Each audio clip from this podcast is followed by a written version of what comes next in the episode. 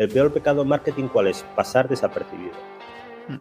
Entonces, tienes que hacer todo menos pasar desapercibido, porque si haces lo mismo que hace la gente, de la misma forma que lo hace la gente, vas a ser uno del montón y entonces no te vas a diferenciar. Bienvenido a Comunicar más que hablar. Soy Jesús Pérez Santiago y este es el podcast de los que quieren crear su propia audiencia. A través de mi lista en jesusperezsantiago.com barra secretos, de forma periódica comparto contigo análisis de los mejores podcasters y también sus secretos para alcanzar a millones de oyentes. Hay una cuestión que nos preocupa a muchos y es el hecho de tener una estrategia de tener claro hacia dónde vamos, el camino que queremos seguir. Ser prácticos está genial, yo para mí es lo mejor, de hecho, desde que he emprendido, pues es una de las cosas que es uno de mis mayores aprendizajes, ¿no? Lanza, lanza, lanza, prueba, pero también eso tiene que tener un sentido, tiene que tener una estrategia. Y eso es lo que hace Leopoldo. Al final, él, eh, eh, Leopoldo Alendete, el invitado de hoy, es una persona que básicamente lo que hace es mm, destripar empresas. O sea, llega una empresa, la estudia, mira cómo está funcionando, escucha cuáles son las cuestiones que ellos eh, necesitan para avanzar y después él le dice lo que realmente necesitan para avanzar. Porque muchas veces no coincide la necesidad que te muestra la empresa con la necesidad que tú percibes con tu experiencia, con tu expertise, eh, de lo que ellos necesitan para mejorar. Y esto aquí entro con, en una reflexión muy chula, que es lo de darle a tus clientes lo que quieren cuando te contratan y después cuando te contraten y avancen, dales lo que necesitan. Eh, muchas veces lo que necesitamos no es lo que realmente queremos, pero es que la vida es así. A veces eh, estamos en una fase que realmente queremos aquella cuestión o queremos alcanzar aquello, pero realmente eh, escuchas o tienes a un mentor que te dice, no, no, ese, ese, por mi experiencia ese no es el camino. Pues ese es el trabajo de Leopoldo. Al final, dar luz a esos momentos oscuros, a esas situaciones donde realmente no sabes por dónde tirar o piensas o, o ves que tu empresa no está eh, eh, creciendo lo suficiente o estás apagado y necesitas a alguien que te dé pues esa, esa luz que eh, te ayude a avanzar. O sea que nada, le doy la bienvenida. Muy buenas, Leopoldo. ¿Qué tal, Jesús? Hombre, un placer estar contigo. ¿eh? Seguro que lo vamos a pasar bien y vamos a aprender entre todos un poquito. Esa es la clave. Para mí el podcast es aprendizaje, es sinergias, es eh, bueno, pues que nosotros aprendamos y que también la audiencia extraiga eh, muchas cosas chulas para, para, que ellos puedan avanzar. Eh, la primera pregunta, si ya de eh, vamos, a, a, a matar, bueno, no sé cómo es la palabra, pero ahí a, merece la pena exponerse. a, salto de mata, justo. Merece la pena exponerse. ¿Merece la pena exponerse o no? Yo creo que es que es súper importante exponerse. Y para mí exponerse es, es la esencia de todo. Vamos a ver, mmm, tener miedo es normal. Todas las personas tienen miedo. Voy a contar una pequeña anécdota que es real. La primera vez que yo hablé en público fue porque yo estaba como alumno de un programa, un programa de desarrollo directivo en el IES, una universidad, vamos, una escuela de negocios que hay en Madrid, también en Barcelona y en diferentes países del mundo. Y uno de mis profesores me dijo, Leopoldo, yo no puedo dar esta charla por agenda, la podrías dar tú. Yo era un alumno, uno de los 140 que estaban ahí sentados. Y dije, dime el tema, el tema más o menos lo controlaba, ¿Y cuánta gente va a ser y dónde? Me dice, mira, va a ser en la Universidad de Navarra, en Navarra, yo no había estado nunca en la Universidad de Navarra, en Navarra, en Pamplona, y van a ser 500. Yo nunca había hablado en público. Y cuando oí la palabra clientes, lo que me dio es un subidón de alegría. Digo, ostras, fenomenal, porque va a ser una situación estupenda. Qué bueno que sean 500. Es decir, exponerse significa ganar seguridad en ti mismo. Y para hacerlo bien, las cosas no son tan complicadas. Fijaros, no es, tan, no es tan complicado, es visualizar que te va a salir bien y luego hay una serie de truquitos que explico yo cuando hablamos de temas de comunicación que, que son truquitos tan simples como, por ejemplo, la técnica del faro, mirar a toda la gente en caso de que estemos en, de que no estemos en, en un online, de que estemos en un presencial, elevar un poquito más el tono de voz, sonreír un poquito más, hablar un poquito más despacio. Y cuatro cositas más. Hacerte amigos en la audiencia, lo que yo llamo aliados. Cuando tú llegas a una sala, Siempre hay algunas personas que han llegado antes. Pues hazte amigo de ellos porque al principio te va a ayudar mucho para ir tomando, ir tomando más seguridad ti mismo. Es decir, exponerse yo creo que es una verdadera eh, situación que tienes que ver desde un punto de vista positiva como una oportunidad fantástica de darte a conocer. Con vuestro permiso veréis que estoy bebiendo porque estos días estoy un poquito con la voz y por eso tomo algún caramelo de estos de, de. Sí, es cierto. Al final yo creo que, o sea, yo la primera vez que hablé en público, yo, yo tengo pánico escénico y, o sea, era como, joder, a mí me gusta el mundo de la comunicación, visualizo eso, pero los miedos me impedían avanzar y exponerme, ¿no? Y, y, y, es curioso como el cuerpo a veces te alerta de cosas que son totalmente irracionales uh -huh. o irreales. Es como, hostia, es que me, eh, muchas veces eh, tenía la sensación de que me iba a morir en aquel momento.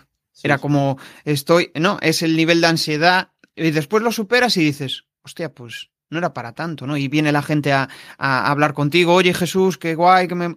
Y dices tú, hostia, pues esto no fue tan desastroso, ¿no? Nuestra mente al final tiene la tendencia de lanzarnos siempre mensajes um, hiper mega negativos, donde, bueno, pues al final lo que prima es la supervivencia, ¿no? Más que la felicidad, que, ahora mismo en la situación en la que vivimos, pues es lo que es quizá el, el eh, lo, lo que buscamos todos, ¿no? O más que felicidad, yo en mi caso lo que busco es, pues, paz mental que yo creo que es la, lo, lo, mejor. Al final la felicidad son puntos, es como son momentos de, de, lucidez, pero es que yo creo que para que exista felicidad también tiene que haber el otro contrapunto, si no, eh, la felicidad con, continua no tiene sentido, porque siempre tiene que haber un, como los ciclos económicos, ¿no? Un, eh, un eh, ¿cómo es? Un, eh, un ir y venir, ¿no? Sí. Oye, vamos, sí, dime, dime una montaña y un, valle. No solamente aprovechar para decir dos cositas en relación a lo que has comentado.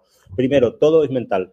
O sea, tu cerebro se cree lo que tú le dices, para bien o para mal. Cuando tú haces una presentación, por ejemplo, por hablar de presentación o un, una charla como esta, un podcast, una entrevista en radio, lo que sea, eh, tu cerebro se va a creer todo lo que tú le digas. Si tú le dices que te va a salir bien, te va a salir bien. Yo no me preparo las cosas, yo no me preparo las sesiones, lo único que preparo es mi cabeza. Mi conocimiento lo tengo allí, será bueno, malo, escaso, eh, mejorable. Lo único que me preparo es estar con muchas ganas, con mucha fuerza, con mucha energía y estar totalmente tranquilo de que me va a salir súper bien. Y eso hace que pueda dar clases o charlas de 6, 7 horas sin preparármelas. Ojo, solo preparándome mi estado físico. Se supone que antes tienes un cierto conocimiento y una experiencia claro. y, un background, ¿no? Pero supongo y, que haces una escaleta, algo para tener una idea, ¿no? De lo que vas a contar. ¿O fluyes? Eh, a veces directamente fluyo y y cuando fluyes es lo mejor. Por ejemplo, yo para este podcast no tengo absolutamente nada preparado. Lo que salga saldrá.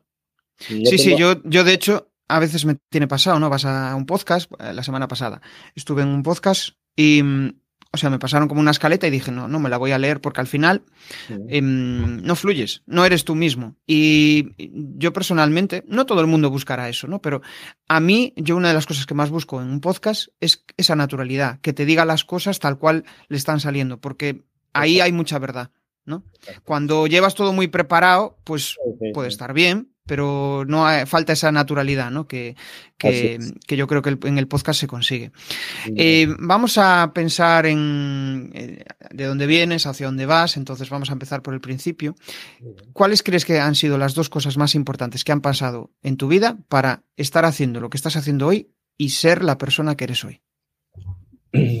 Pues mira, eh, yo te diría que una cosa importante es buscar adrede ser distinto. O sea, no tener miedo a ser distinto, sino buscar adrede ser distinto. Ese buscar adrede ser distinto no es de una forma como premeditada, aunque sí, yo creo que es una forma natural y luego premeditada. Yo me acuerdo cuando estaba en el colegio, era un niño muy atípico porque yo en el colegio leía revistas americanas de negocios con 13 y con 14 años. Ya me gustaba. En la universidad, por supuesto, etcétera, etcétera. Punto uno. Y punto dos.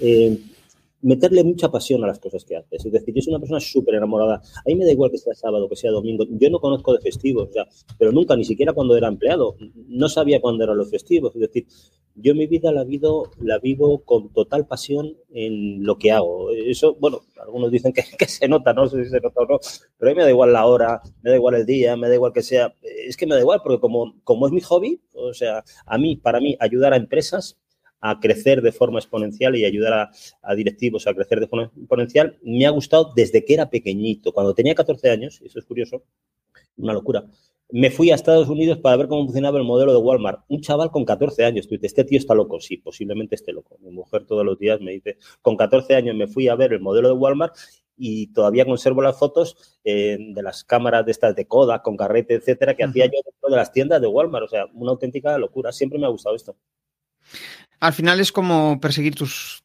tus sueños, ¿no? Es, eh, eh, eso yo creo que es mentalidad emprendedora. eh, ya, ya, te surge, ¿no? El, decir lo que decías tú, hostia, hay que potenciar la pasión. Porque si potencias la pasión, la gente va a ver en ti cosas que eh, igual tú no estás viendo, pero que la gente dice, hostia, yo quiero lo que tiene este tío. ¿no? Que, que esa magia, esa luz que, te sale en los ojos cuando hablas de un tema que te apasiona, es, es, eh, es brutal. Oye, qué es ser distinto para ti? Mm, para mí ser distinto es elegir tu propio camino sin tener miedo a que otros no lo elijan. Incluso, y esto lo digo yo mucho en las charlas, en las clases y demás, eh, ten mucho miedo a ser igual que el resto. Eh, porque si hay 100 y los 100 son iguales, eh, pues bueno, si tú eres uno de esos 100, mal asunto. Ahora, si haces las cosas de forma distinta, posiblemente esa diferenciación es, bueno, fíjate, a nivel de marketing, el peor pecado en marketing, ¿cuál es? Pasar desapercibido. Entonces, tienes que hacer todo menos pasar desapercibido, porque si haces lo mismo que hace la gente, de la misma forma que lo hace la gente, vas a ser uno del montón y entonces no te vas a diferenciar no te vas a diferenciar.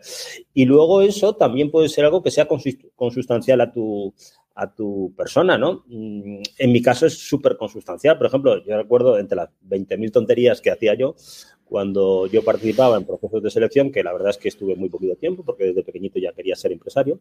Yo cuando participaba en los procesos de selección, yo creo que era el peor candidato del mundo porque acababa dándole consejos a la persona, incluso me acuerdo en concreto de dos entrevistas que dije, bueno, sí, yo trabajo con ustedes, pero siempre y cuando que me den un porcentaje de las acciones. Es decir, el peor candidato del mundo, ¿eh? a pesar de que había hecho como Headhunter, porque mi primera etapa fue como Headhunter y más, había hecho como más de 10.000 entrevistas de selección. Pues no, yo iba a una entrevista y decía, oiga, mire, yo trabajo con ustedes, pero quiero que me den un pequeño porcentaje de las acciones, lo cual es una auténtica. Una auténtica es que es como, me da la impresión de que muchas en las entrevistas de trabajo siempre vas como un cordero degollado, ¿no?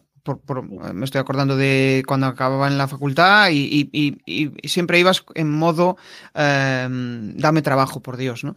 En cambio, cuando cambias tu actitud y mm, tienes claro lo que quieres, quién eres, hacia dónde vas, hostia, cómo cambia la, entrevista de trabajo. Te vuelves interesante de cara al que te está entrevistando, ¿no? Si es el perfil que buscan, claro, si buscan un, corderito, pues no, obviamente no vas a encajar ni, de coña. Mira, yo, yo las entrevistas creo que que les hacía, como te digo, de una forma totalmente atípica. Yo no iba con sensación de necesidad, sino al revés. Quizás me pasaba de, me pasaba de, línea, ¿no? Y luego en relación a las entrevistas, un pequeño paréntesis por si es útil a las personas que están viéndolo. Eh, vamos a ver, si yo os pregunto a vosotros cómo hacéis las entrevistas, posiblemente todos me vais a decir que sentados en una mesa. Eso es totalmente absurdo, es ridículo, no tiene ningún sentido. Pequeña reflexión por si os sirve. Mm, yo después de hacer muchas entrevistas, muchos años, más de 10.000 entrevistas, me di cuenta de que eso no tenía ningún sentido porque ese guion más o menos lo sabe el candidato. Entonces, ¿qué es, ¿a qué es a lo que os invito yo? Os invito a que nunca hagáis una entrevista sentados, si sois vosotros los entrevistadores. ¿Cómo las hago yo? Muy simple. Yo todas las entrevistas, todas las entrevistas sin excepción, las hago paseando con la persona. Me di un paseíto por la calle con ella, por la, vamos dando un paseíto por las manzanas que estemos, tal, tal, tal, y vamos charlando de forma amigable, codo con codo, como si fuera una persona que conozco yo de toda la vida. Entonces, no le pregunto lo del currículum, el currículum que estudiaste esto, lo otro, sino quiero conocer a la persona, porque al final el conocimiento sí, sí que es súper importante, por supuesto, sin eso no hacemos absolutamente nada, pero eso es condición necesaria, no suficiente. Al final es un tema de química, es un tema de saber encajar, es un tema, fijaros, mm, lo que al final buscan las empresas es que no dé problemas el candidato, que se sepa integrar y que esté dispuesto a trabajar de forma apasionada, que sea una persona perseverante, punto, que es lo que busco yo para mi equipo. Yo cuando cojo mi equipo solamente busco gente que sea perseverante, perseverante, perseverante, perseverante y que esté dispuesto a aprender que sea gente normal, que no de problemas. Es que al final ahí desactivas todas las alarmas, ¿no? Es, un poco, yo, creo que es la, clave de todo, ¿no? De hecho, fuera de cámara hablábamos, oye Jesús, ¿qué tal con el podcast? ¿no? Y le decía, pues fíjate, eh, la perseverancia me ha llevado a, grabar más de ciento y pico capítulos, eh, publicar ya más de ochenta, y, dices tú, hostia, miro hacia atrás y digo, joder, hace dos años em, mi mayor ilusión, mi mayor reto era poder estar hablando delante de, poder entrevistar a gente, poder estar hablando, ¿no? Y, dices tú, joder, eh, no, me imaginaba yo llegar hasta aquí, ¿no? Pero al final, con sus subidas, sus bajadas, con sus cambios durante todo el proceso, ¿no? Que forma parte, eso es, eh, yo creo que es el, mayor aprendizaje, el, el saber, el decir, hostia, joder, este formato igual ya no me atrae tanto, tengo que darle una vuelta, ¿no? y recuperar la ilusión, que muchas veces la perdemos. Y no pasa nada por decirlo, porque parece como que muchas veces tenemos que ser eh, súper fuertes, que siempre todo va genial, ¿no? Pero eso no es ser humano, eso es ser un, un robot. Claro, claro. Yo creo que Vamos a ver, la, vida tiene ciclos, ¿no? Igual que las empresas tienen ciclos, ¿no? Pero sí que es verdad que uno puede enfocar el ciclo. No se trata de ser perfecto, pero sí que todos los días intentes hacerlo con, pasión. ¿Que hay días que estás mejor que otros? evidentemente, faltaría más, ¿no? Pero sí que tienes que tener una predisposición, al menos yo siempre que tengo una predisposición a intentar mm, meterle ganas, meterle pasión. De eso tengo pocos días bajos, la verdad. ¿Eh? Los tengo, por supuesto, como toda la gente, faltaría más. Pero tener pasión, tener ganas, tener ilusión, mm, al final, fíjate, como decíamos antes, todo es mental. El cerebro es como un piano. Entonces tú puedes elegir la canción que quieras en tu vida o en tu desarrollo profesional o en, o en el desarrollo de tu empresa. Al final todo es mental. Al final todo es mindset. El mindset, creo que a lo mejor luego hablamos un poquito de eso, ¿no? Es eh, sencillamente fundamental. Si me preguntas, ¿qué es lo más crítico en mi empresa? Pero te hablo crítico a nivel de cuentas de resultados. Yo te diría, mi cabeza. Y es todo anímico. Es que es tal cual. Sí, cuando estás de bajón, mm, pues ese día no surge nada. Y la gente lo percibe y, mm, al final no avanzas. Es, tal cual. Al final compramos una ilusión, compramos unas ganas, un, ¿no? Es, eh, va, por ahí. Eh, es más, a mí el tema me ha interesado tanto que he estado investigando bastante en el tema y tengo una fórmula que no veréis en Google, que si quieres os puedo comentar. La fórmula es muy simple son las, estas iniciales, la palabra E, la palabra S, la palabra P, la palabra A y la palabra R, es decir, SPAR, repito, SPAR. Y vamos a verlo si quieres en medio minutito. E, ¿qué es? E es la emoción. La emoción es un proceso químico que ocurre en tu cerebro. Ese proceso químico influye en la S, que es la S, los sentimientos, que es otro proceso químico. Esos dos procesos químicos condicionan muchísimo tu pensamiento y tu forma de entender la realidad del negocio. ¿Vale? Ese pensamiento te lleva luego a la que es la, acción.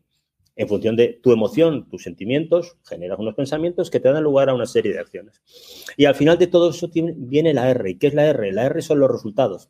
Si tú quieres conseguir resultados en tu empresa, yo me dedico al crecimiento exponencial de empresas y directivos, no basta solamente con elementos de lógica, como puedan ser elementos, por ejemplo, de conocimiento, que son muy importantes, que necesitas una determinada emoción, un determinado sentimiento, una determinada forma de pensar las cosas y luego pasar a la acción.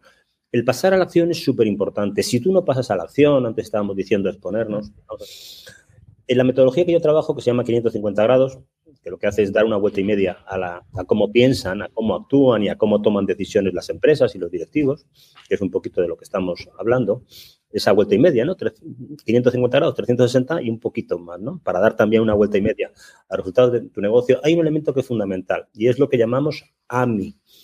¿Y qué será AMI? Pues muy simple. AMI, las siglas indican acción masiva inmediata. Tú tienes que pasar a la acción de forma masiva y de forma inmediata. ¿Por qué? Por algo muy simple. Eh, el 95% de lo que tú aprendes en una charla, en una conferencia, en un curso, lo que sea, se evapora de tu cabeza en tan solo 24 horas. O sea, desaparece. Entonces, si tú no pasas a la acción, muy mal.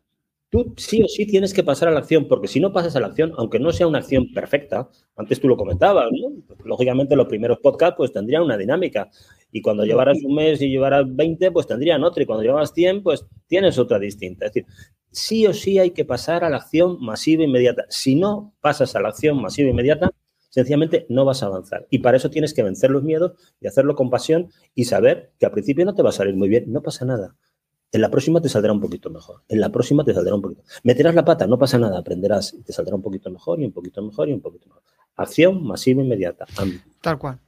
Eh, y en, en, esas fases al final vas a ir enfrentándote a mini miedos o macro miedos y pararás, reflexionarás y eso te permitirá avanzar o igual has llegado a tu tope y no das más y necesitas a alguien que te ayude. Es eh, eh, la, la, vida misma, ¿no? Y a veces esto no va solo de emprender. O sea, igual, pues para alguien es un reto exponerse delante de un público, igual no quiere hacer negocio, pero para él es como un reto personal, ¿no?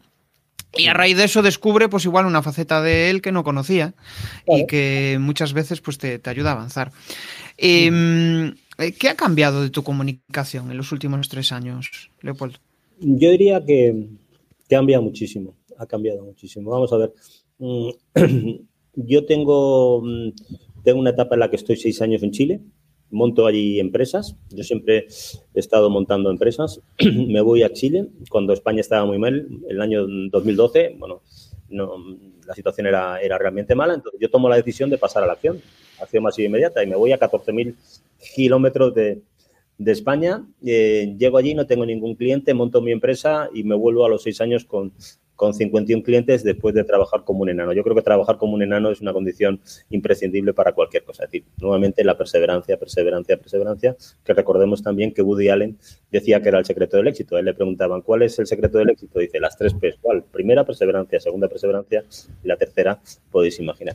¿Qué ha cambiado? Pues ha cambiado todo. Porque cuando yo vengo, cuando yo vuelvo de Chile con mi mujer y con mis hijos, año, año 2018, mmm, veo que todo ha cambiado y entonces digo, hay cosas de las que yo no sé, me tengo que formar, me tengo que entrenar. Por ejemplo, yo de marketing digital estaba más pelado que un gato, no sabía, sabía lo mínimo, mínimo, mínimo, mínimo. Entonces, ¿qué hago? Pues empiezo a formarme, empiezo a formarme, hago un curso eh, con una persona, con Juan Merodio, mmm, me va bastante bien. Inicio el curso, yo soy el que menos sé del tema porque todos eran gente que ya tenía una trayectoria avanzada en redes. Yo, yo era el pardillo, yo era el que no sabía nada.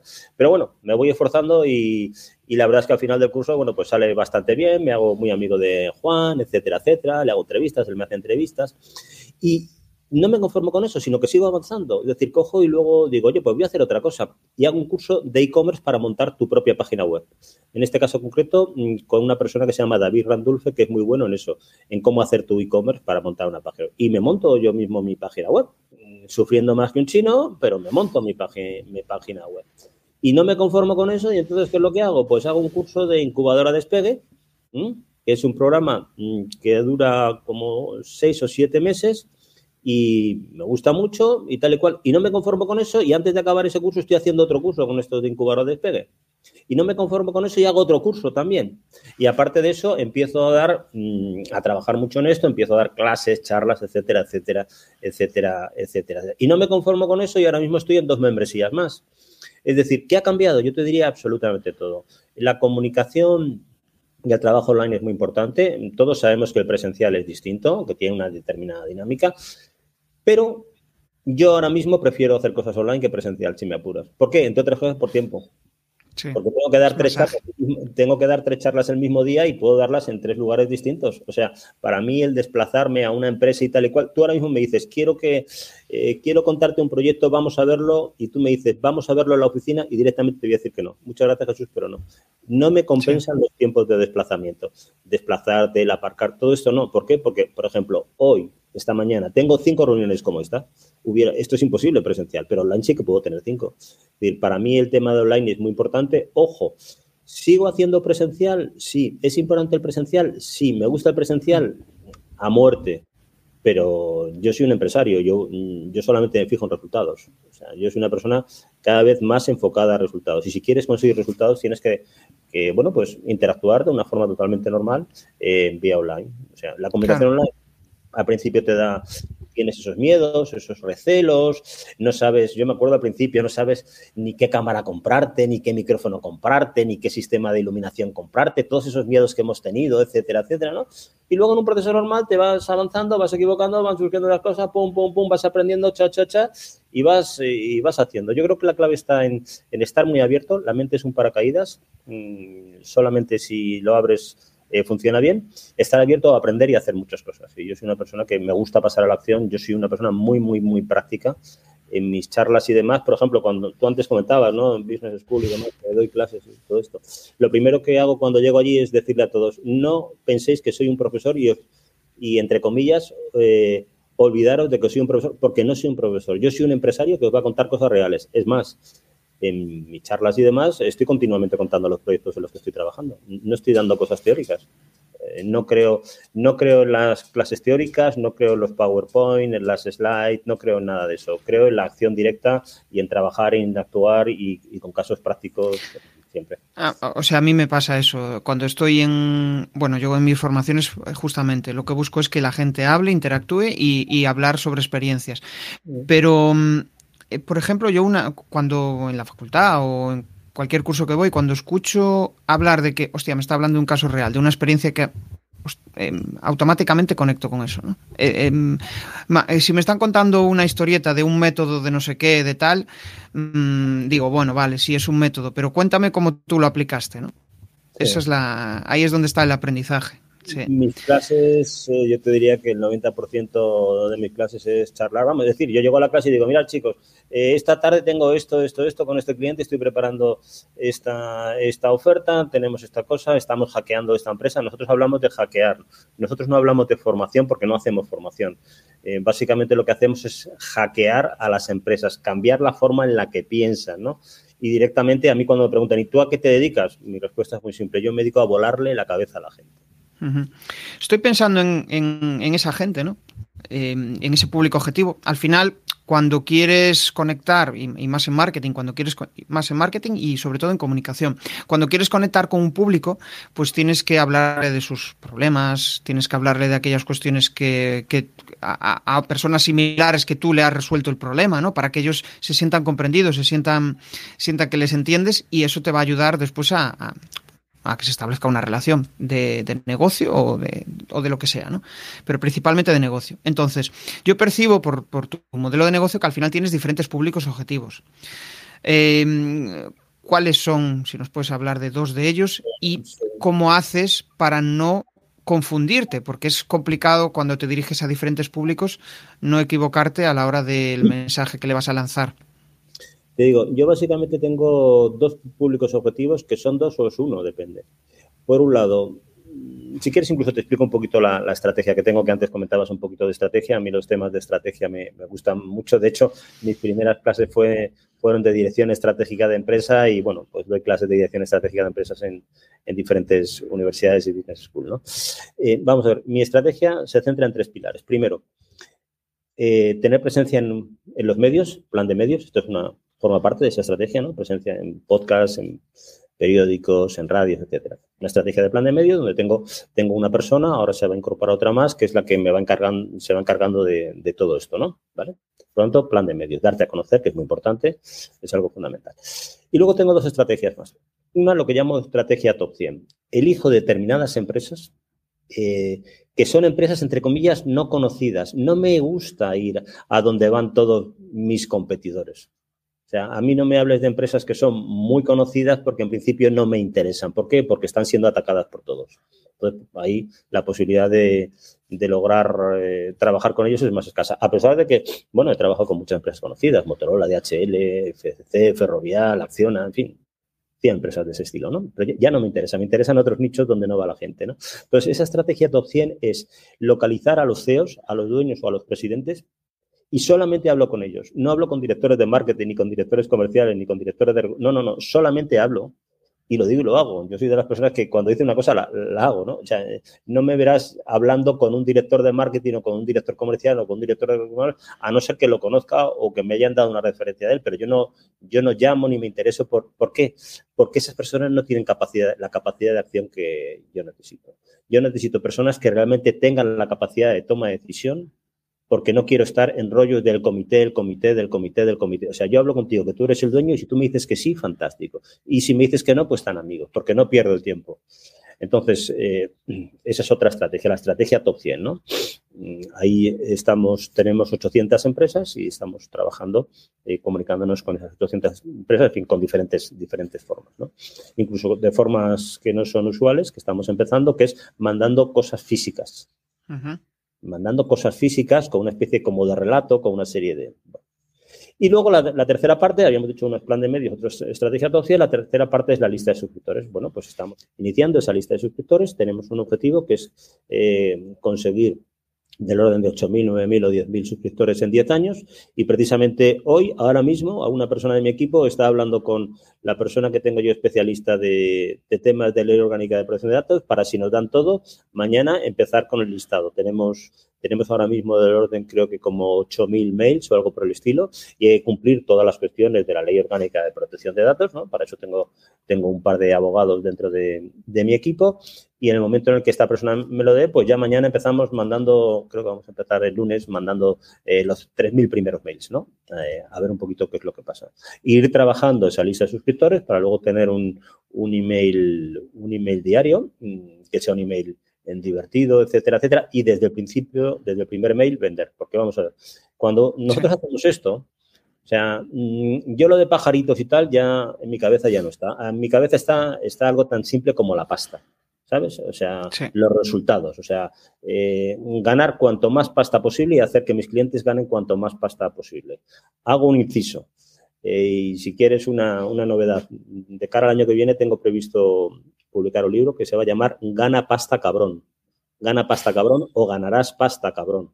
Eh, siguiendo una serie de cosas, bueno, pues que es un poco lo que he aprendido yo en estos 37 años. Por lo tanto, en resumen, mi estrategia, tres partes. Plan de medios, segundo, ese top 100, hablar solamente con CEOs de compañías que son compañías que no están todos los días en, la tele, de esas he tenido muchas. Eh, y la tercera, esa lista de suscriptores que el lunes empieza con 2.000 o 3.000 mails. Hostia, se me, han, se me han ocurrido varias cosas de lo que has dicho. Mm, me he quedado con una cosa eh, así quizá la más importante, ¿no? Que al final es como em, he evolucionado, he conseguido determinadas cosas, pero es que si quiero conseguir cosas, si quiero que mi mindset esté arriba, esto es lo que yo he interpretado, tiene que haber resultados, tiene que haber pasta de por medio. Si no, al final, y con esto no digo porque muchas veces se, malinterpreta, ¿no? Y sobre todo la gente que, que mm, todos hemos pasado por diferentes fases, ¿no? Pero eh, tener miedo al dinero, como, uy, si tengo dinero me voy a volver una mala persona. Bueno, hay diferentes creencias, ¿no?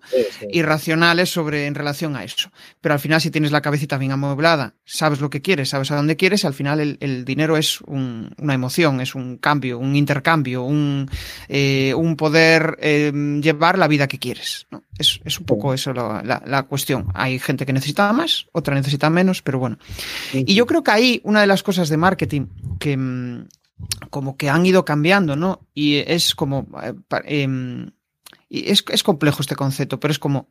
Hay mucha gente que dice, oye, muéstrate tal como eres, ¿no? Pero muchas veces, si no muestras la mejor versión de lo que eres, pues no vas a conseguir nada, ¿no? Entonces el otro día, no sé a quién leía, no sé si a Isra Bravo o a, a, Luis Monge Malo, y que decía, oye, no seas tú mismo para vender, ¿no? Me gustaría entrar en ese concepto contigo, ¿no? El de no seas tú mismo para vender. Eh, yo creo que debe de haber esa esencia en ti, ¿no? No debes demostrarle a alguien que no eres, ¿no? Pero entiendo, por ejemplo, por el título de tu libro, al final estás mostrando una parte de ti más gamberra, ¿no? No, no esa parte que pues eh, igual mostramos todos, ¿no? Más profesionales, más serios. Em, y a veces alguien dirá, joder, pero Leopoldo, ¿qué le ha pasado por la cabeza? ¿Cómo hace este título, no? O sea, ¿qué opinas de esto? ¿De muéstrate tal como eres o muéstrate... Eh, no, no, te muestres como eres. Yo creo que debe de haber, y antes, antes de que empieces la reflexión, yo creo que debe de haber parte de ti, porque si no, al final te vas a equivocar. Va a llegar un momento que tu mente te va a decir, hostia, pero ¿quién coño soy? ¿no? Te vas a volver bipolar. Tiene que haber ese equilibrio. ¿Qué opinas de esto? Pues mira, eh, antes de contestarte esto, en 30 segundos lo siguiente. El tema de ganar pasta es súper importante. Yo durante muchos años te digo que he estado perdido en eso y te digo por qué he estado perdido. Porque a mí me gustaba tanto, o sea, me apasionaba tanto el tema que y lo digo de verdad, yo habría pagado dinero por, dar charlas. Fíjate hasta qué nivel te digo. O sea, un tío que está tan zombie que te dice que, ya ni de coña, claro, eh, pero que habría pagado dinero, nunca lo he hecho, ¿no? Pero yo habría pagado dinero por hablar delante de mil personas, eh, porque me gusta. Eh, o sea, es como si es un tío que le gusta tanto, pues no sé, tal cosa, el fútbol, que habría pagado dinero por estar en Real Madrid, pagar dinero, ¿vale? O sea, hasta ese nivel de, digamos, de pasión o de locura, ¿no? Entonces, el tema de la pasta nunca fue mi driver mi driver fue el aprendizaje, el ayudar, el, innovar, etcétera, ¿no? Pero creo que es fundamental la pasta. Y ahora mismo te digo que está todo enfocado a eso. Está absolutamente todo enfocado a eso. En mostrarte cómo eres, claro que tienes que mostrarte cómo eres y no puedo estar más de acuerdo. La mejor versión de ti mismo. Has mencionado personas a las que, bueno, si me permites, quiero y aprecio. Y creo que ese aprecio es mutuo, ¿no? Tengo muy buena relación con, con Irra, relación personal, ¿no? Y también muy buena relación con, con Luis Monge, ¿no? He estado, bueno, con Irra este verano, en fin, diferentes cositas, ¿no? Entonces, mm, mostrarte tal y como eres, pero disfrutando. Es decir, eh, mira, yo ya no tengo tiempo para estar eh, con los arquetipos. Mira, yo me lo quiero pasar bien. Yo quiero ganar mucha pasta y me lo quiero pasar bien. Y quiero decir un chascarrillo, y quiero improvisar, y quiero hacer esto, y quiero, y quiero disfrutar de la gente. Y, o sea, no estoy para el tema ya académico teórico. Yo estoy para volar la cabeza a la gente y para volar la cabeza a la gente tienes que dar la mejor versión de ti mismo, siendo tú mismo, porque si no, efectivamente, tal y como dices tú, hay una incongruencia, pero pasándotelo bien. O sea, yo cuando voy a dar una charla, una conferencia, yo qué sé, por ejemplo, eh, ahora a las, eh, hoy tengo otra entrevista ahora y luego dos reuniones más con, con clientes y tal. Yo me muestro tal y como soy. Y tal y como soy es así. De una persona, bueno, pues normal, que le gusta ayudar a las empresas y a las personas, que disfruta mucho con ellos y, poco más. Claro, mostrar esa parte más gamberra. Entiendo que al final, pues sí, Ray Luis Monge, eh, en su parte más íntima, pues tendrán momentos así, momentos no tan así, ¿no? Al final es un poco mostrar, pero tampoco no ser algo que tú no eres, ¿no? Porque si eres una persona que no te gusta ser gamberra, pues no hables de esa forma, ¿no? Eh, igual hay otras formas que van a conectar con tu audiencia, porque al final, eh, y, joder, esto siempre lo repito, la gente va a comprar algo de ti que ellos no tienen. Si tú no tienes eso, si tú no eres esa versión gamberra, que todos tenemos nuestra versión gamberra, al final todos tenemos nuestra versión más disruptiva o más loca, ¿no? Pues yo creo que ahí es donde está esa, esa, esa esencia, ¿no? Em, si tuvieras que pensar en el Leopoldo del futuro, ¿cómo te ves dentro de, pues no sé, dos, tres años? Pues mira, este año ha sido un año interesante. Hemos crecido mucho a nivel de resultados. Muy bien, nivel de resultados he multiplicado por tres los resultados del año pasado, o sea que, muy, muy, muy, muy contento. Mi objetivo para el año que viene es multiplicar también por tres los objetivos, con lo cual significa multiplicar por nueve lo del año 2021. ¿Cómo me veo? Pues mira, me veo mm, como ahora, disfrutando mucho, aprendiendo mucho, ayudando a muchas empresas, siendo muy selectivo, rodeándome de gente que merece la pena. El equipo de gente que tengo yo es gente que merece la pena al 100%. Yo para seleccionarlos selecciono a gente que sea básicamente serie, gente comprometida, perseverante, seria, que luego puedan tener o no ese toque gamberro, ¿no? que muchas veces no, no lo tienen y me ha gustado mucho lo de toque gamberro. Eh, me, lo, me, lo, quedo, te cojo el copy de, de toque gamberro, muy, muy chulo eso. Me veo Igual en el sentido de cada vez escalando más, aprendiendo más rápido, ayudando más empresas, teniendo, teniendo más soporte de gente. Ahora en este momento somos, somos nueve. Eh, las personas en, en el equipo se van a incorporar seguramente en dos más. Me veo a lo mejor con 8, 10, 12, 15 personas eh, o algo por el estilo, ¿no? Y luego tenemos también un equipo de hackeadores que en este momento son, son 20 personas. Hackeadores eh, es lo que diríamos profesores que no son profesores porque también lo que hacen es volar la mente a las personas. O sea, que me veo a lo mejor con un equipo pues eso, de 40, 50 personas que, que creen en el proyecto, que creen en hacer las cosas de una forma distinta, que creen en volar la cabeza a la gente y, y que, bueno, que disfruten haciendo lo que hacen, ¿no? Y pasándomelo bien. Ostras, es que mm, eh, lo del pasárselo bien yo creo que es, vamos, un, una, una, de las cosas que yo al principio desconocía y decía, joder, pero llega, es que llega un momento que el cuerpo te dice basta. Y te dice, hostia, tío, eh, ¿qué coño estás haciendo? ¿no? Que está súper guay, ¿no? Hacer cosas, pero si de repente entras en un bucle de, joder, hostia, estoy ganando pasta, estoy, me está yendo súper bien, pero no me lo estoy pasando bien. Tienes que hacer un cambio, tienes que hacer algo ahí en tu vida, ¿no? Que es un poco lo que mm, eh, yo creo que nos puede pasar. A mí me pasó en trabajando por, por, cuenta ajena, pero incluso trabajando por cuenta propia también suceden esas cosas. O sea, que yo antes pensaba que no, y dices, hostia, pues es verdad, tengo que hacer algo para cambiar esto porque esto no, no siempre estoy en la cresta de la ola. También hay momentos de bajón y tienes que saber salir de ahí. Eh, y yo creo que es lo más difícil, o sea, lo más difícil salir de ese, muchas veces de ese, de ese bucle. Hmm. Claro, pero yo creo que, que, fíjate, incluso la propia palabra cambio a mí no me gusta. A mí me, gusta la palabra evolución o transformación. Yo creo que estamos en evolución o transformación constante. O sea, tú eres un bebé, eh, estás gateando, te levantas y te caes, bueno, y te pones a llorar, pero luego te vuelves a levantar. Es decir, esa evolución, esa transformación es lo normal en los negocios. Yo cuando hablo con los dueños de las empresas, etcétera, mmm, tienen esa ganas de evolucionar, ¿no? O sea, porque eh, una empresa la haces para qué? Para crecer, para ayudar a más personas, a más empresas, para generar dinero. Cuanto más dinero generes eh, mejor. Por supuesto, generar dinero no es malo, es, es estupendamente bueno. O sea, con eso puedes ayudar a más gente, puedes seleccionar tus clientes, puedes hacer lo que te gusta, o sea, puedes dirigir tu vida de otra forma, puedes conseguir cosas para tu familia que sean interesantes, ¿no? Entonces, bueno, yo, creo que al final se trata de, de disfrutar mucho, trabajando mucho, porque para mí, bueno, para mí es que me da igual el día, la hora, igual que sea a la una de la mañana, que sea un sábado, que sea un domingo, o sea, me es exactamente, me es exactamente igual. Y entonces yo hablaría más que de cambio, de evolución y de transformación.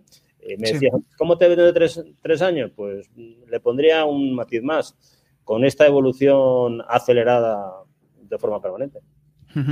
Bueno, ya estamos llegando a la fase final. Em, hablábamos al principio de que, bueno, pues al final tú lo que ayudas es a eh, transformar esa mente de, las empresas con las que trabajas, de los clientes, y mm, es como que al final pues tienes que llegar allí, tienes que escucharles, tienes que saber, bueno, lo primero cualificarles, obviamente, eh, y saber si son unas empresas, una empresa a la cual tú le puedes ayudar, ¿no? Pero una vez ya te han pagado, ya están dentro, pues habrá momentos en los cuales digas, joder, eh, no me están escuchando. O sea, no están haciendo nada de lo que yo le, estoy diciendo para, transformarse.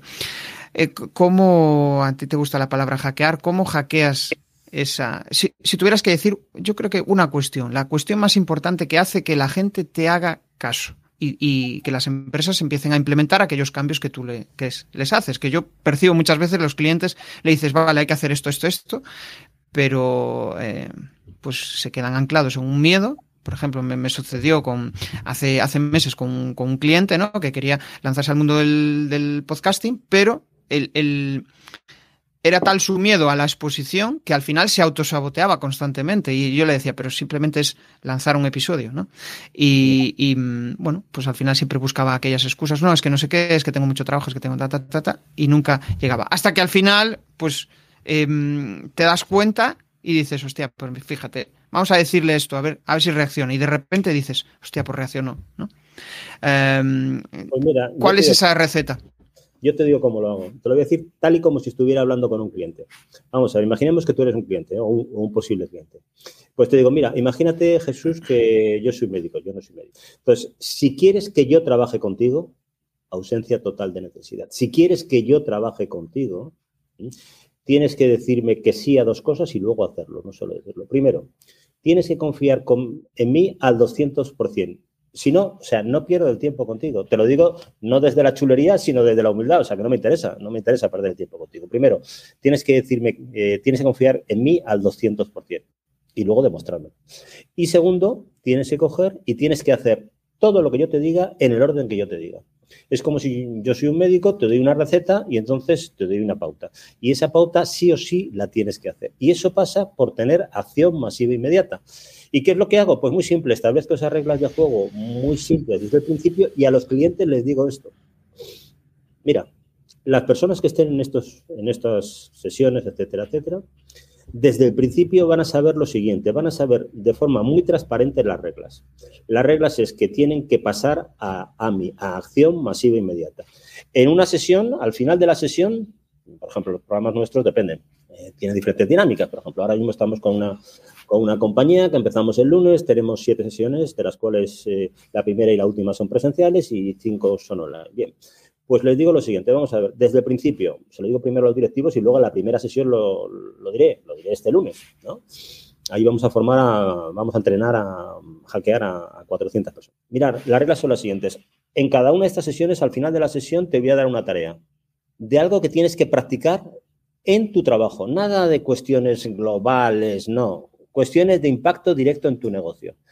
Tienes toda la semana, porque las sesiones es una por semana, tienes toda la semana para aplicarlo. Y en la segunda sesión, y así sucesivamente, empiezo la sesión preguntando a todas las personas que están ahí que me digan específicamente qué han hecho en relación a eso. Y aquellos que no lo hayan hecho, muy simple, tienen tarjeta amarilla. ¿Qué significa tarjeta amarilla? Desde el principio sabías y te habías comprometido a hacer esto. No lo has hecho, tarjeta amarilla. Yo no te la saco, te la estás sacando tú. Si en la siguiente sesión resulta, si en la siguiente sesión resulta que no lo haces y, no me cuentes tu vida. O sea, es que no me cuentes que, tu loro tiene faringitis. O sea, mi loro también tiene faringitis y, y lo hago. ¿eh? Entonces, en la segunda sesión, en la siguiente sesión, que no lo hagas, tienes tarjeta roja y tú sabes que abandonas el programa.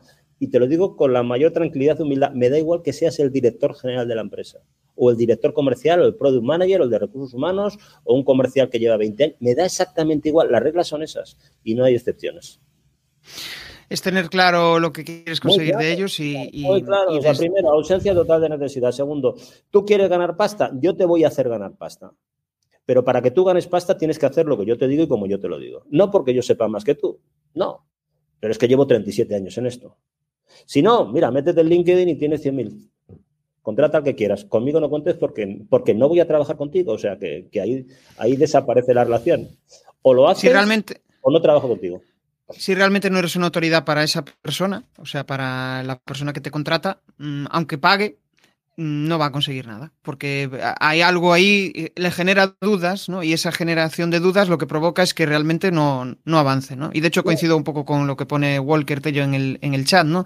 Que al final, em, cuando generas confianza y tienes claro hacia dónde vas, las personas te siguen, quieren seguirte porque somos así. Al final somos, somos animales de, de, de, grupo, ¿no? Y cuando hay alguien que te transmite esa confianza, pues dices, hostia, ¿dónde hay que ir, no? ¿Qué, ¿Cuánto tengo que pagar para conseguir eso? Em, pues vamos a entrar ya en fase final, cuatro preguntas incómodas. Me lo estoy pasando en grande, sobre todo, pues eso, me, encanta eh, la fluidez de las charlas, ¿no? El conocernos uno a uno es súper chulo. O sea, de hecho es que es donde creo que está la potencia del podcast. O sea, no está tanto en, uy, voy a usar el podcast para ganar mega multi, o sea, me voy a hacer mega multimillonario. Bueno, pues si llevas 20 años con el podcast, pues probablemente estés monetizándolo, o incluso menos, con 5 años, ¿no? Pero es que la clave del podcast está en las relaciones que se generan, sobre todo en las entrevistas. Es que se generan unas relaciones muy potentes y, yo creo que es una de las cosas que la gente desconoce. Piensa más en el, no, voy a hacer capítulos, voy a hacer capítulos y en realidad se olvidan de que en el podcast se establecen eh, vínculos muy, vamos, de como si fuera a estar charlando en un café con alguien, porque al final te sinceras, cuentas tus cosas, eh, cuentas tus mierdas también y no pasa nada. Al final eh, en, en, esas cosas también están los aprendizajes. Bueno, que me enrollo, que me gusta enrollarme. Cuatro preguntas incómodas. Eh, una frase o una palabra. Tu mayor aprendizaje de vida. Mi mayor aprendizaje de vida, darme cuenta que si estás full de ánimo, no hay límites. Pero de verdad que no hay límites. Vamos a ver, no vas a poder volar como un pájaro, no digamos chorrada, ¿no? ¿Eh? Pero no hay el crecimiento es ilimitado. El crecimiento de una empresa es totalmente ilimitado si tienes el foco y la disciplina correcta. Si haces cosas tan importantes como, por ejemplo, saber qué, clientes te interesan y qué clientes no te interesan. Qué buena esa. Lo primero que piensas cuando te levantas. Lo primero que pienso cuando me levantas, mm, lo primero que hago es eh, automotivarme. O sea, me pongo todas las alarmas que necesito. Por ejemplo, hoy tengo siete alarmas. me pongo las, siete alarmas de una a otra, de una a otra, a otra y decir, este día va a ser un día estupendo y lo voy a hacer, eh, lo voy a hacer fenomenal y me lo voy a pasar muy bien. Pero es increíble eso, es increíble porque, o sea, depende del, bueno, del esquema mental que tú tengas. Más que del esquema mental, pues eh, como tú eres, ¿no? Hay personas que son más optimistas por naturaleza, otras menos, ruido mental tenemos todos, pero dependiendo de tu estado de ánimo, em, imagínate, pues no, yo tengo días ah, que me levanto horrible y a mí una de las cosas que me ha transformado, y de hecho eh, a veces me olvido de, hacerlo, es eh, ir a correr. O sea, en esos 20 minutos de repente llego a casa y, y, incluso me surgen ideas mientras voy corriendo, me surgen cosas y dices tú, hostia, ¿cómo cambia esto? ¿no? Por eso hacer esas micro cosas que te cambian la mentalidad y a veces te levantas con una sensación de, joder, hoy voy a morirme. Y de repente dices, hostia, pero si hace media hora pensaba que me iba a morir, ¿no? Y ahora no, ha pasado nada. Seguimos. Una cosa que te quitarías de tu vida. Eh, disculpa, hubo lo siguiente. Yo no corro, yo ando todos los días, intento andar una hora, una hora y media, todos los días. Y eso, bueno, desde hace muchísimos años. ¿eh? Una cosa que me quitaría, eh, yo creo que muchas. de mí como persona o a nivel profesional, te doy libre elección. Pues mira, yo lo que me quitaría es la cantidad de años que he estado escuchando en los medios de comunicación y ha sido, creo, creo que un error brutal. Yo era una persona hasta hace relativamente poco tiempo, y no te exagero, que, Leía por los periódicos, leía entre 8 o 10 al día. Eso es una gilipollez impresionante. Y veía telediarios y todo eso. Uno de los primeros consejos que doy yo ahora es no veas ningún tipo ni de radio, ni de televisión, ni de, ni de periódico. Lo único que hago ahora mismo en relación a eso, y, y créeme, es lo único que es algo que no había hecho en mi vida, que es leer el marca. Yo todos los días leo el marca pero no me preguntes qué es lo que está pasando con el, con el gobernador tal o con el que gobierna aquí en España o tal. Es que no me interesa lo más mínimo porque todo eso es mierda que te metes en el cerebro y te quita velocidad. Y te, yo ya no tengo, no tengo un interés en contaminarme. Entonces, ¿qué es lo en general, es cierto en general el periodismo tiene esa carga de morbo, esa carga negativa, ¿no? Que al final, eh, hostia, solo ves cosas que dices tú. Al final, eh, igual piensas en tu círculo y dices, joder, pero si en mi círculo no está pasando esto, ni esto, ni esto, ni esto, y de repente estoy viendo las noticias y parece que está sucediendo todo lo peor que, puede suceder. Y eso te, a mí me descarga las pilas. ¿sí? Yo durante muchas... Y, y, sobre todo diarios económicos, que acabas con, que dices, joder, em, no sé qué hacer ya. ¿no? Eh, eh, te genera la, Estás en duda constante. Yo creo vale. que hay que tener muy claro lo que hay que hacer, que es no perder ni un segundo en eso, punto. Sí. Un reto para los próximos 12 meses. Un reto para los próximos 12 meses, pues tener la lista de suscriptores como quiero tenerla, eh, seguir avanzando en el top 100, en, hablar con estos CEOs y tener negocio como, el que mm, tal, como el que estoy teniendo. Y, luego también mm, yo te diría que disfrutar un poquito más de mis hijos. Yo tengo dos, dos chavales, uno que está en cuarto de carrera y otro está en segundo. La verdad es que tengo una relación estupenda con ellos desde el principio. Soy un padre, si me permite, aunque quede muy curso, muy cariñoso y muy cercano a mis hijos, me, me, gusta, o sea, para mis hijos son mi pasión, tener un poquito más de tiempo, de tiempo para ellos. Genial, genial. Pues nada, hasta aquí ha llegado la charla. Ahora sí que te pido que compartas tus coordenadas, si quieres lanzar algún tipo de spam de valor que yo le llamo, y con eso pues ya nos despedimos. Pues nada, mi nombre es Leopoldo Alandete. Si queréis saber de mí, eh, me podéis meter en mi LinkedIn, Leopoldo Alandete, o podéis meter en mi web. La web es muy simple, leopoldoalandete.com y nada, me dedico a eso, a hacer crecer las empresas de forma exponencial y volar en la cabeza a la gente. Genial. Bueno, pues eh, tengo que decir que hoy es, un día de estos que a veces te levantas con poca, con las pilas un poco medio llenas y, joder, eh, acabo la charla y eso es una de las cosas que me pasa con el podcast. Acabo la charla con las pilas cargadas y eso yo creo que, vamos, no hay cosa mayor chute de energía que, ese. Me quedo con el quizá el mayor aprendizaje de la charla y es el de, oye, eh, si visualizas algo, si crees que puedes llegar ahí, inténtalo, da los pasos necesarios. Si tienes que llamar a mil leads, llámalos. Puede ser que no lo consigas, pero probablemente te has acercado y a la siguiente probablemente lo consigas. O sea que esa es la, idea chula que me quedo de, de, la charla y con esto pues nos vemos en el siguiente episodio. Un abrazote. Chao, chao. Encantado. Chao, chao. Si te ha molado este episodio del podcast, pues déjame un maravilloso like o un precioso comentario en tu plataforma habitual de podcasting. Si quieres dar más visibilidad a tu marca y llegar a nuevas audiencias a través de un podcast, te cuento cómo puedes crear tu propia estrategia de comunicación en jesusperesantiago.com.